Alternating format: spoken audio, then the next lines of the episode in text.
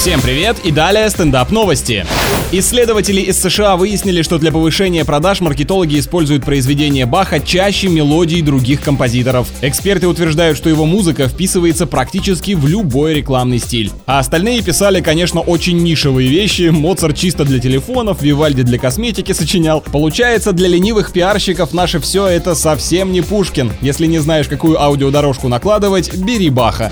Ученые выяснили, что сотрудники среднего звена испытывают на работе наибольший стресс, поскольку им приходится конфликтовать и с подчиненными, и с руководителями. А вести себя спокойно, видимо, запрещено должностной инструкцией. В свою очередь, у рядовых служащих и начальников нестабильное эмоциональное состояние и депрессии встречаются в три раза реже. Вывод напрашивается один. Если хочешь быть полностью здоровым, то лучше вообще сидеть дома. Работать это вредно. С вами был Андрей Фролов. Больше новостей на energyfm.ru.